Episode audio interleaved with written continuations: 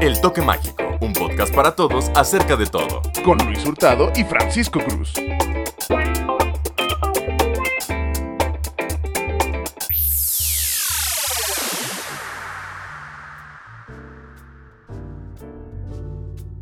Hola, ¿qué tal gente? Bienvenidos nuevamente a una emisión de su programa que esperamos sea el favorito, el de El, Toque, Mágico. Con sus presentadores, los favoritos Francisco Cruz y... Luis Hurtado. Perfecto. Pues nuevamente muchísimas gracias por todos los comentarios que nos han mandado y por toda la buena vibra. Realmente agradecemos mucho todo lo que nos dicen y nos motivan para seguir haciendo esto. Y también agradecemos la mala vibra, ¿eh? porque la mala vibra de repente tiene cierta información, que no toda es valiosa, pero luego algunos presentan cierta crítica que a pesar de ser nociva resulta constructiva en algún aspecto.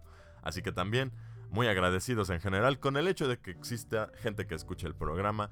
Y bueno, en esta ocasión, ¿cuál es el tema de hoy, mi estimado Francisco? Pues el tema de hoy es muy acorde a lo que estamos viviendo actualmente con todo esto del encierro y el virus y la pandemia y el no poder salir. Y es el apocalipsis. Justamente y acertada tu mención porque es lo mismo que iba a decir yo. Creo que estamos viviendo una época que se asemeja lo más posible a lo que podríamos vivir como un apocalipsis o un fin del mundo. Mucha gente ha muerto, mucha gente podría seguir muriendo. Es una enfermedad que, por cómo está la situación, podría no irse nunca.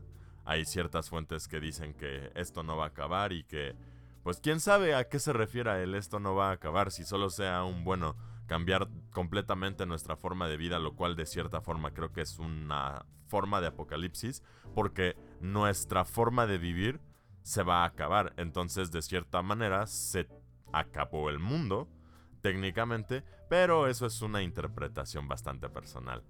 Hablando ya en concreto, ahora sí, el apocalipsis. ¿Qué sabemos y qué pensamos, mi estimado, del apocalipsis? Pues antes antes, antes de llegar a eso, tocando rápido eh, lo que estabas diciendo, no solo lo que estamos viviendo de la pandemia es lo que se siente apocalíptico, sino que parece ser que cada mes el 2020 se ha empeñado en demostrarnos que puede ser todavía peor.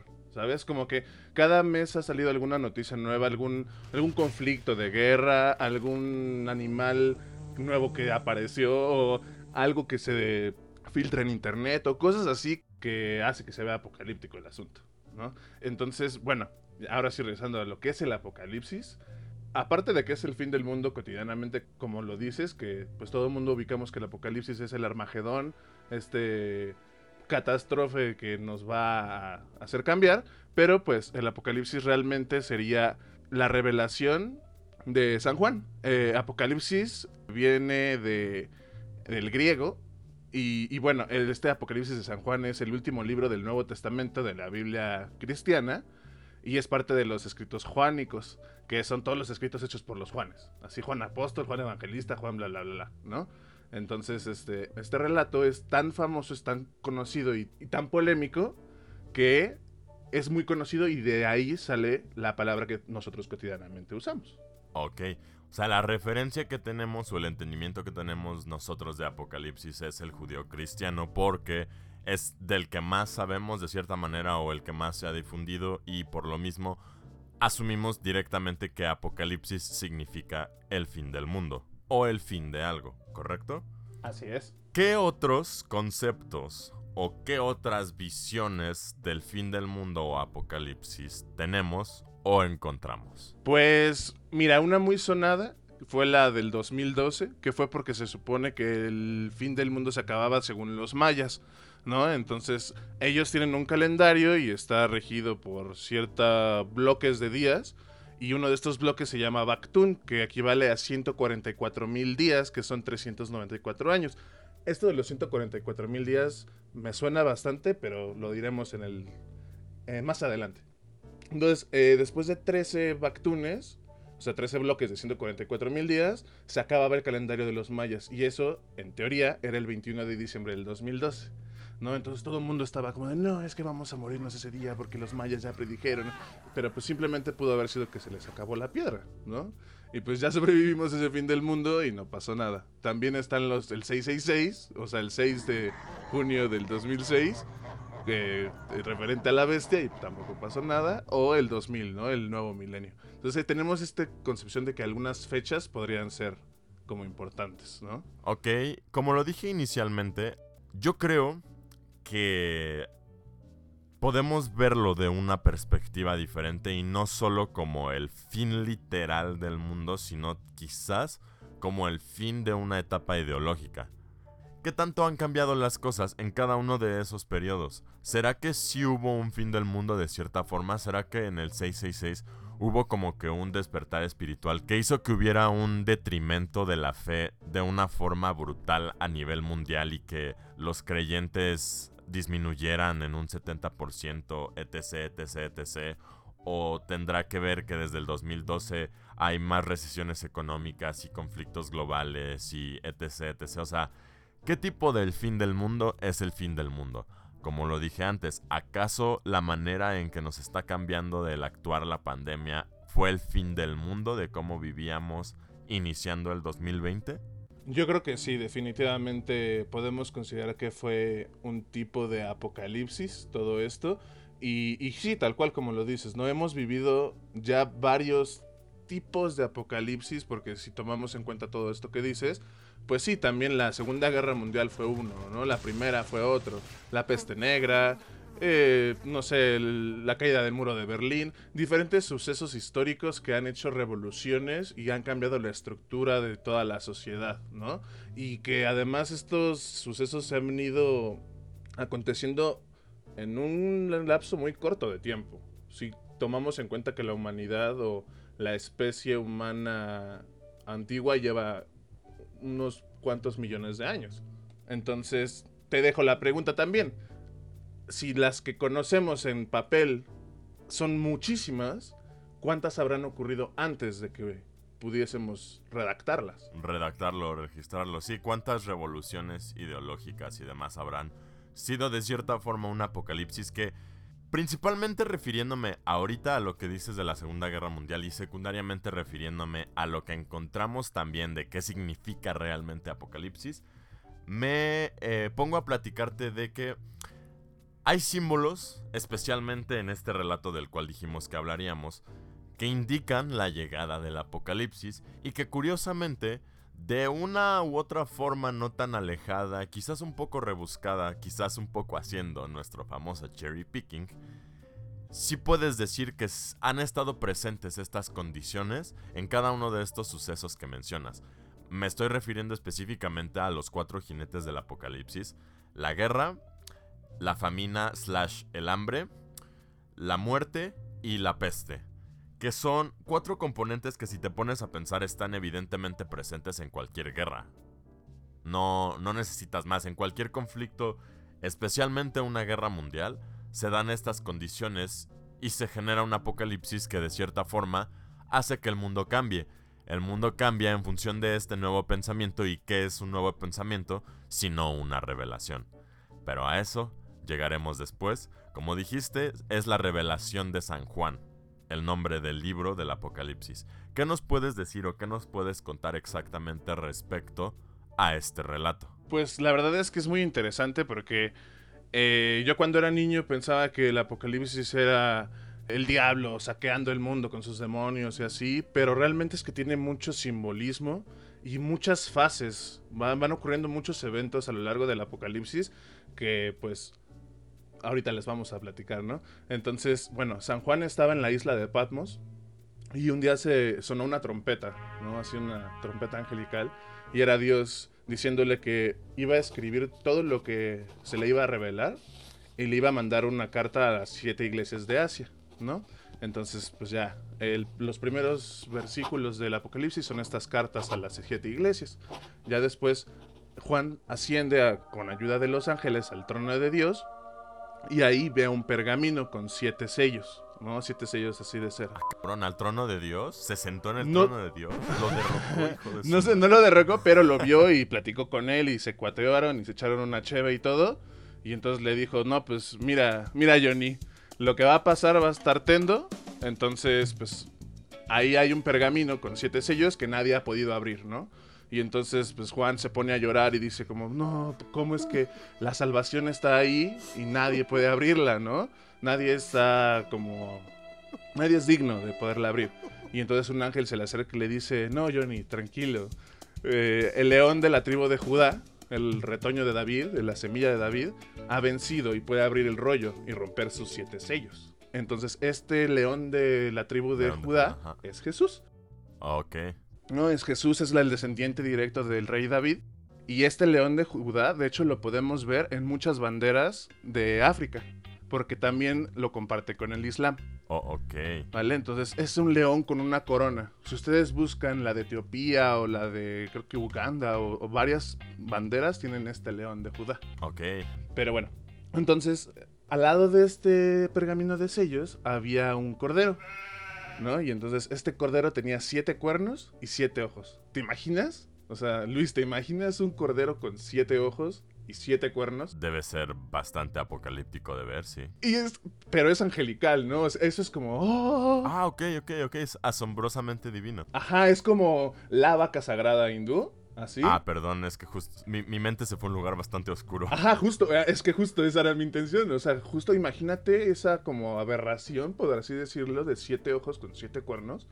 Y que cada de estos eh, siete cuernos y siete ojos son los siete espíritus que Dios envió a la tierra, ¿no? O sea, simbolizan esto. Entonces el cordero toma el pergamino y todos los que estaban ahí alrededor, unos ancianos y unos ángeles y todos, se, ar- se arrodillan ante él y cantan el Apocalipsis 5, versículo 12.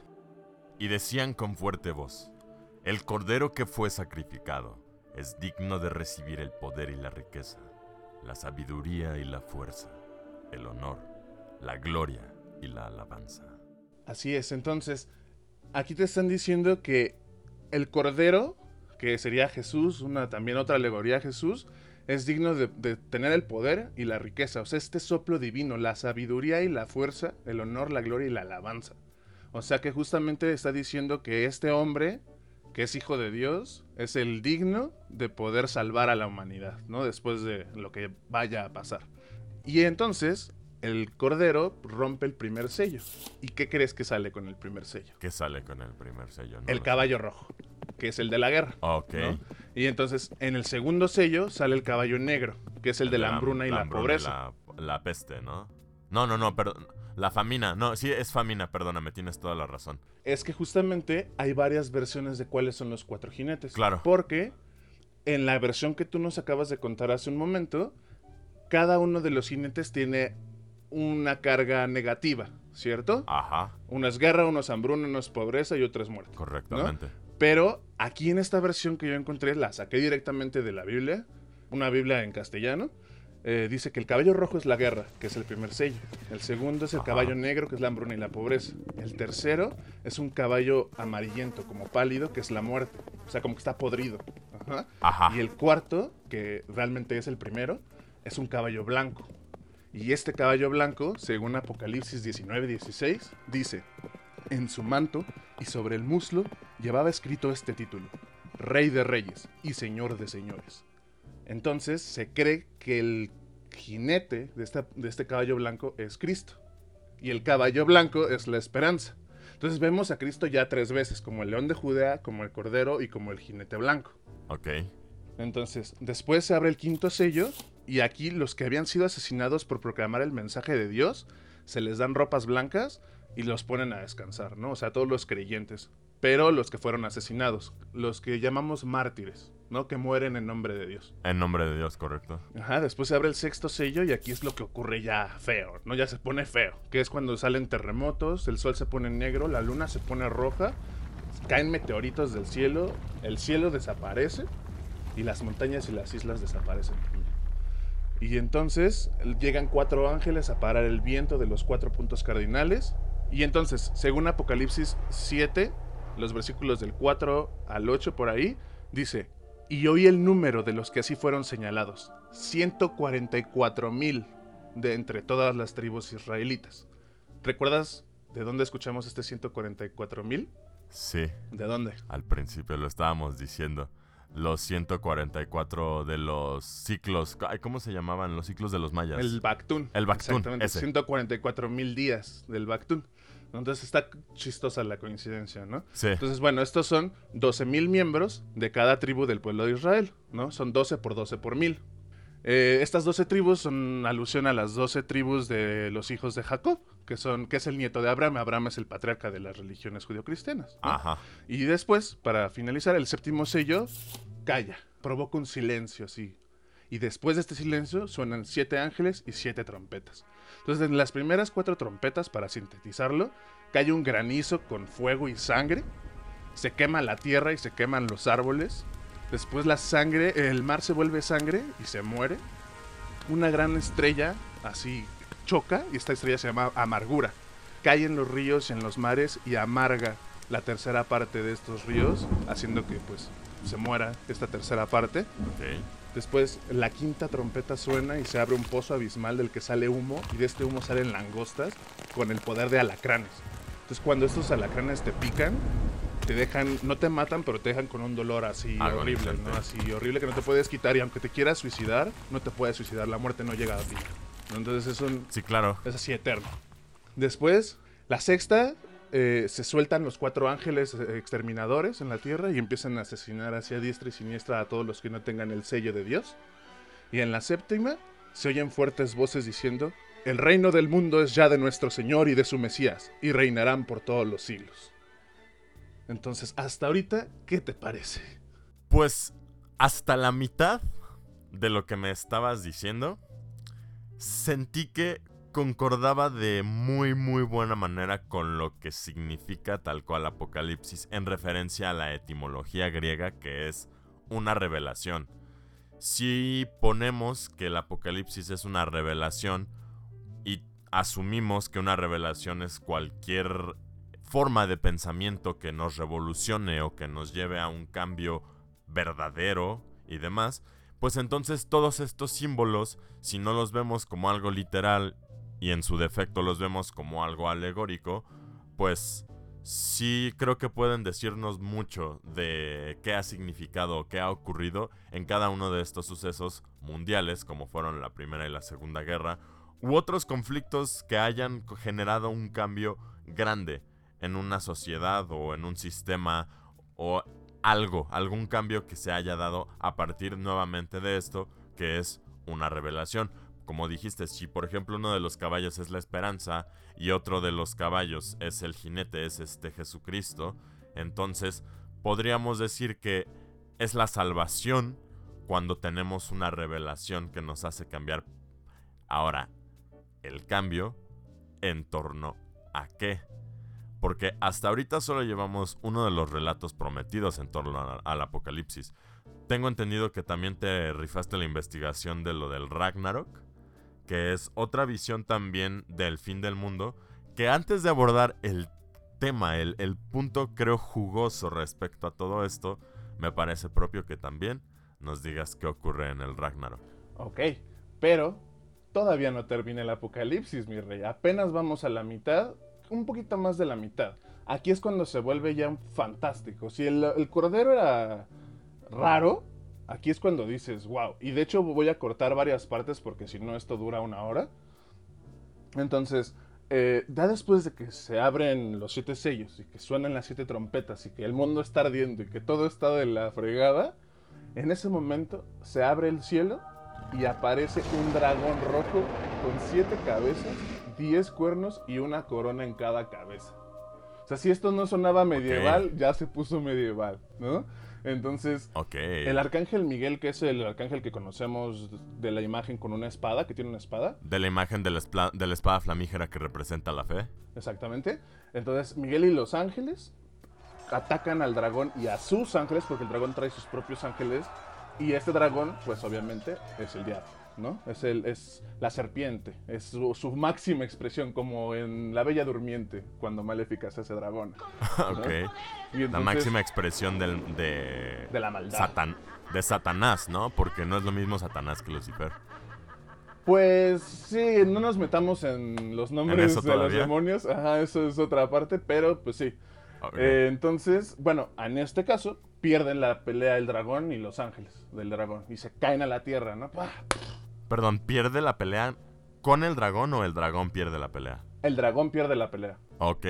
Entonces, cuando el dragón cae con los ángeles allá a la tierra, cae ahí a una costa y ahí desde la costa empieza a ver que algo emerge del mar, una bestia. Y esto nos lo narran en Apocalipsis 13.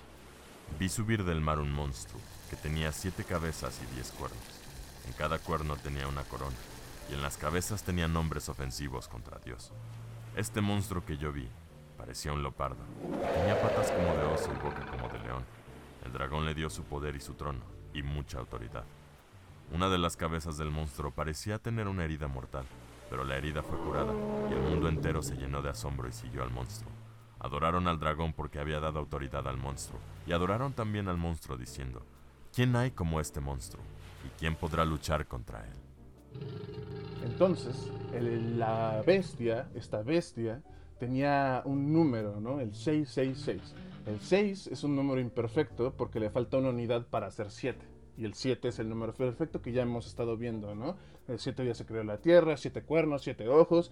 Incluso hasta en Game of Thrones podemos encontrar los 7 reinos, eh, los 7 dioses. Entonces, este 7 es un número muy especial en esta religión y en, y en la judio-cristiana e islámica, ¿no? En general, en las religiones. Sí, no- sí, sí. También la vela esta que utilizan los judíos es de siete, ¿no? ¿La vela?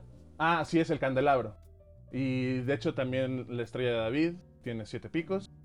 Y bueno, eh, entonces la bestia cae. Y la bestia hace la guerra contra el pueblo santo e insulta a Dios, ¿no? Entonces los arcángeles salen del cielo y empiezan a vaciar unas copas. Estas copas traen la ira de Dios y esta ira cae sobre la tierra. Y entonces todos los que adoraban a la bestia les empiezan a salir llagas. El mar completo se muere y se pudre y los ríos se vuelven sangre. Y entonces el sol empieza a generar así calor y empieza a quemar a toda la gente. Y en ese momento llega uno de los arcángeles y anuncia la caída de Babilonia y de todos los reyes. Babilonia era una ciudad muy importante que, que estaba llena de, Sí. pues, como libertinaje y como en Sodoma y Gomorra. Luego hablamos de hecho de Babilonia porque tiene un significado muy amplio en demasiadas culturas. De hecho. Otro tema interesante, pero ajá. Y entonces, para finalizar esto, entra el caballo blanco liderando a los ángeles y apresan a la bestia y después lo arrojan al lago de fuego y entonces después apresan al dragón y ya al final los sobrevivientes cantan y se unen con Dios y las tierras vuelven a surgir y todo vuelve a empezar desde cero y sobrevivimos el apocalipsis solo los que estemos fieles y creyentes a Dios. Pero bueno, ahí acabaría este relato. Me estaba gustando más cuando íbamos a la mitad del relato porque ya después, si te soy honesto, no encontré al menos yo desde mi conocimiento forma de darle un entendimiento alegórico porque pues ya al final sí se pone muy fantasía y muy de veneración que justo con respecto a lo otro que tenemos que decir del tema pues no me parece que sea tan venerable lo que significa el apocalipsis. Pero bueno, no sé si vayas a querer abordarlo de Ragnarok todavía, o si lo quieras dejar para una segunda parte de este tema, yo le sigo entrando, pero bueno, Yo sin problemas le entro al Ragnarok porque es muchísimo más corto.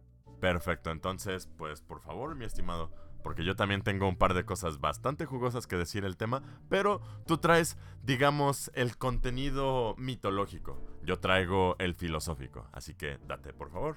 Entonces, bueno, en la mitología nórdica tenemos primero que saber que los nórdicos no tenían escritura como tal. Tenían las runas, pero no significa que mandaran cartas o escribieran así el periódico, cosas así, ¿no? Sino simplemente los usaban para adornar y para sacrificios y cosas sagradas y espirituales. Entonces, el relato del Ragnarok se encontró en la Voluspa, que es la profecía de la vidente y es el poema más conocido de la Edda poética. La Edda poética es una colección de poemas escritos en nórdico antiguo que están preservados o fueron preservados originalmente en el manuscrito Codex Regius en el siglo XIII. Teniendo en cuenta que los nórdicos son a partir más o menos del siglo 7 u 8, tenemos ahí que son cinco siglos en donde este relato se fue pasando de manera oral, mínimo cinco siglos. Entonces, bueno, el Ragnarok empieza, es anunciado por el Fimbulvetr, que es el invierno de inviernos, como en Game of Thrones otra vez, ¿no? Este Mm. invierno que va a durar tres inviernos seguidos y que va a asesinar a todos los mortales. Porque estos mortales en tan frío y tan condiciones van a generar conflictos y guerras, ¿no? Regresando a nuestro primer podcast, la maldita guerra. Entonces, eh, los hijos de Fenrir el Lobo, Fenrir el Lobo es el hijo de Loki, el dios de la malicia, Y la travesura, es justo el dios de la malicia y la travesura. En realidad creo que hay una traducción ambigua que dice que es de la travesura tal cual, pero que en nórdico antiguo travesura significa algo completamente diferente, pero ajá. Y, y- y, bueno, entonces los nietos, por así decirlo, de Loki son Skoll y Hati. Estos son dos lobos que se la viven persiguiendo al sol y la luna, que son también el dios sol y el dios Mani. Entonces, después de estos tres inviernos, estos dos lobos por fin van a, atra- a atrapar al sol y la luna y se los van a comer. Entonces el mundo se va a llenar de oscuridad, la tierra se estremecerá y los árboles serán arrancados de raíz y las montañas se caerán. Cada cadena se romperá y en eso que estaban apresados Loki y Fenrir van a ser liberados. Entonces Loki y Fenrir se van a ir junto con Skoll y Hati a buscar a Sutur, que es un gigante de fuego en Muspelheim, que está esperando justamente el momento para poder atacar Midgard. Y entonces es el momento cuando se rompen las cadenas, cuando Jormungandr, que es la serpiente que rodea el mundo, se levanta en las profundidades del océano y moviéndose con furia provoca tsunamis y que todo el mar se azote contra la tierra y con cada respiración arroja veneno, inundando el cielo, inundando la tierra de su veneno. Entonces ya son los gigantes de fuego, la serpiente, Loki, los lobos y Sutur con sus gigantes de fuego. Y a estos Los gigantes de fuego suenan para mí como seguramente una representación del sol o esta idea también de que nos vamos a quemar como lo presentó el judío cristiano. Sí, de hecho vamos a notar algún, podemos notar algunas similitudes en el relato si las vamos contraponiendo. Entonces se unen también los gigantes de Jotunheim, que son los descendientes de Loki, y todos ellos navegan en la nave Naglfar, que está fabricada de uñas de hombres muertos. Ok. Entonces, también aparte de todos estos que ya mencioné, se les unen los habitantes del Hell, que es el infierno, el inframundo. Entonces, ya es toda una banda así durísima que va a ir a atacar Midgard. Entonces, si estamos viendo, al igual que los nórdicos, su mitología está basada en la guerra y en el honor de morir en la guerra, ¿no? Los, los- sus dioses también mueren en la guerra. Sí. Entonces, los gigantes de fuego y todos cabalgan hacia el Bifrost, que es este puente de arcoíris que podemos ver en las películas de Marvel, y lo destruyen, ¿no? Lo pisan, lo rompen y lo hacen trizas. Y desde lejos, Heimdall, que es el negro que vemos en las películas de Thor, Ah, suena su cuerno y este cuerno se oye en los nueve mundos y todos los dioses se ponen pilas y dicen, oigan, que, que, que, que, ya, está, ya está el Ragnarok, ya se ponen sus armaduras, se ponen chidos y se van a la batalla, ¿no? Y en ese momento Odín y Thor se van contra Fenrir, pero Jormungandr toma a Thor así, lo arranca de la batalla y empieza a pelear contra él. Entonces Freyr, que es el dios de la lluvia y la fertilidad, se enfrenta contra el Sutur, el del fuego, el del fuego. Pero muere porque no trae su propia espada, trae la otra espada. Entonces no puede pelear chido y se muere. Después Tyr, que es el dios de la guerra, mata a Garm. Garm es como el cancerbero del Hades, el perro guardián del inframundo de Hel. ¿no? Entonces Tyr mata, el dios de la guerra mata a Garm, pero muere también por las heridas causadas. Después Heimdall se enfrenta contra Loki, pero pues ninguno de los dos la libra, los dos se mueren. Y entonces Thor logra matar a la serpiente Jormungandr, pero de igual manera muere envenenado por ella. Entonces cada uno de los dioses va moviendo en la batalla hasta que al final Odín es devorado por Fenrir, pero el dios Vidar mata a Fenrir a la, a la Brutal Style, le pone el pie en la mandíbula y le arranca así. La cabeza. Y al final Sutur dice, ¿saben qué? Bye y quema todo el mundo. Quema Asgard entero, lo emerge en fuego, el sol se apaga, la tierra se hunde. Y ya después de eso hay un momento de calma, la tierra emerge de nuevo, los cereales crecen en campos que jamás habían sido cultivados y Sol, la diosa Sol, que se llama igual que el Sol, eh, renace porque antes de morir y ser tragada engendra a una hija que, que es igualita a ella. Y entonces los dioses que sobreviven se sientan a charlar acerca de lo que sucedió para que no se vuelva a repetir. Y dos seres humanos que se llaman Liv y Liv Thrasir sobreviven porque se resguardan en las, en la corteza del árbol de la vida y Grasil. Y ellos ajá. dos serían como una Adán y Eva que repoblan Midgard y sigue la felicidad por el fin de los tiempos. Ok. Curiosamente, y ahora sí por fin hemos llegado al punto más interesante, creo, la cúspide del tema, la revelación y el apocalipsis, lo que representa el fin del mundo. Porque justo todos nos asustamos con la idea o la noción de que se termine el planeta o que se termine nuestra forma de vida y demás. Pero rara vez por este mismo miedo nos detenemos a pensar en qué es lo que pasa después de que el mundo se termina. ¿Qué es lo que pasa cuando se da todo este suceso? Porque nosotros a lo que le tememos, obviamente, es a tener que vivir esta transición. Pero, ¿qué ocurre después de la transición? ¿O por qué se da esta transición? ¿O por qué, por ejemplo, Jesucristo no le pidió a su Padre si Él era el Hijo de Dios o si Él era el mismo Dios aquí en la tierra? ¿Por qué no se pidió a sí mismo o le pidió a su Padre que evitara este destino atroz que tuvo que vivir de crucifixión y demás? O sea, ¿por qué responde Jesús que ya está escrito? Que esto es creo también otro tema que vamos a hablar después, lo del destino. Pero a ver, ¿qué es lo que pasa después de este apocalipsis? ¿Qué es lo que sucede después de que el mundo finalmente pasa por esta transición de terminar y volver a empezar? ¿Por qué esta explicación o esta alegoría de entre los humanos antiguos respecto al cambio mundial? Pues justamente como tú lo mencionas ahorita, el destino que se menciona en, en el relato de Cristo también es el Ragnarok, ¿no? Porque el, el Ragnarok, como dije, es el destino de los dioses. Los dioses saben su destino, los dioses saben cómo va a ocurrir el Ragnarok, pero no lo pueden detener, ¿no? Entonces, ¿quién, si no los mismos dioses escriben ese destino? Pues, ¿quién sería? Entonces, al final del Apocalipsis, la revelación final es quitar este velo de Isis. El velo de Isis se refiere a una estatua en Egipto que dice, soy todo lo que es, lo que ha sido y lo que será, y ningún mortal ha levantado mi velo. En esta metáfora es destapar la mentira, ¿no? O sea, el revelarte que tú y los dioses son lo mismo, son la misma persona, que lo que ellos sufren lo sufres tú. Sí, esta muy blasfema representación o idea de que el poder de Dios o el poder de la creación viene de nosotros, que es también la distinción entre los caminos filosóficos de depositar nuestra fe en un poder superior, en un Dios o en algún ente externo, o la de la mano izquierda, que es este entendimiento que presenta lo de quitarse el velo de Osiris, lo de eh, recordar con agradecimiento a Júpiter, etc, etc, etc, que te habla de que el poder en realidad está en tu interior, que tú eres la creación y que, justo como dices, esta revelación final es que no hay necesidad de dioses como tal porque los dioses existen ya entre nosotros y más bien lo que necesitamos es quitarnos este velo de mentira y darnos cuenta que el poder está en nuestras manos, ¿sabes? Claro.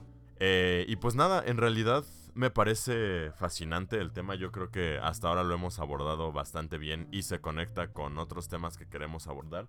Yo nada más ahorita quisiera agregar una cita que ya saliéndonos un poco de la mitología y aterrizándonos nuevamente en el principio, haciendo referencia a que estamos actualmente viviendo una situación pues pandémica, pandemia global, estoy harto de escuchar ese término porque es estúpidamente de pleonasmo. Pero bueno, ¿Cómo diría Wesker? ensuring complete global saturation.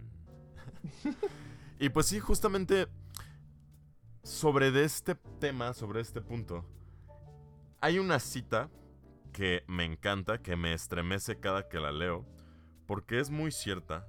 Hace referencia a la revolución científica y al poder de la humanidad en referencia a nuestro alcance con la tecnología, haciendo referencia al momento más importante de la revolución científica, que es lo siguiente. El momento único, más notable y definitorio de los últimos 500 años llegó a las 5.29 con 45 segundos de la mañana del 16 de julio de 1945. En aquel preciso segundo, científicos estadounidenses detonaron la primera bomba atómica en Alamogordo, Nuevo México.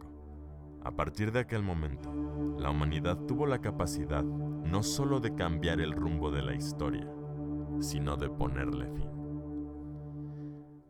Antes, estábamos referenciando, o al menos la conversación en general con esto del apocalipsis es sobre la definición etimológica del mismo, que es una revelación y es a lo que queríamos llegar. El entendimiento de los apocalipsis como un cambio, o como ya lo repetimos en varias ocasiones, una revelación, una reestructuración de nuestra forma de pensar en pos de la mejora. Porque a fin de cuentas, pues en teoría, como describes también en el Ragnarok, después de todo este suceso hay paz, o en el Apocalipsis judío-cristiano, después de todo este suceso hay comunión con Dios y, el perdón y, y el reino eterno y el paraíso para todos los fieles y demás.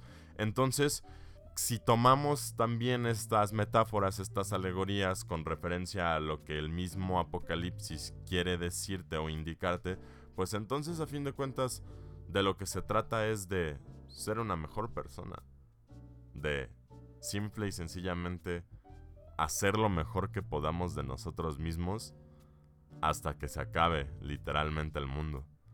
Retomando justo la cita que dije ahorita de, de, lo de la revolución científica y nuestra capacidad ya de ponerle fin a nuestra historia, pues creo que eso es lo más aterrador de todo el asunto, que ya ahora sí está en nuestras manos el causar un apocalipsis, que ya ahora sí existe dentro de la capacidad humana el ponerle fin a una historia de una forma literal, ya no alegórica, ya no con una capacidad revelación de cambio, sino genuinamente apocalíptica de que todo se acabó. Sí, pues realmente lo único que nos podría salvar de este aparente inminente apocalipsis sería que tomáramos el protagonismo del jinete de la esperanza, ¿no? Dentro de estos jinetes del apocalipsis, ser ese triunfante que a pesar de todas las peripecias o las cosas que puedan ocurrir, pues vamos a sobrevivir, ¿no? Y vamos a, a sobrellevar esto, ¿no? Entonces, al final podemos tomar esto de muchas maneras, estos relatos los podemos ver de maneras literales o no literales y darle un significado pues muy diferente, depende de la perspectiva o el punto de vista que le demos. Correctamente. Pues, mi estimado, creo que por el momento hemos cubierto, quizás se abra una parte 2 al tema de Apocalipsis, pero de momento creo que lo hemos cubierto bastante bien. Quisiera aprovechar para recordarles que en este programa intentamos no tener dogmas religiosos, científicos ni de ningún tipo, tratamos de hablar siempre con respeto de los temas que tocamos, nunca infiriendo que lo que estamos diciendo es la verdad absoluta, sino simplemente algo que queríamos compartir con ustedes. Porque sabemos que sí hemos tocado eh, ciertas fibras, que hemos hablado de ciertos temas, quizás no con la reverencia que a muchos les gustaría, pero sepan que si bien no hay reverencia, sí hay respeto y pues nada, estamos muy felices de que nos estén escuchando. Nos encanta compartir esas cosas con ustedes. Y la neta, agárrense, porque ahora sí vamos a empezar con los temas controversiales. Entonces, pues nada, ¿qué pasó, mi estimado? ¿Algo más para agregar en la bella despedida? No, pues nada, justamente agárrense porque vienen temas picositos. Y pues nada, muchísimas gracias por seguir escuchando este toque mágico. Y pues yo soy Francisco Cruz. Yo soy Luis Hurtado. Y nos vemos en la siguiente. Hasta luego.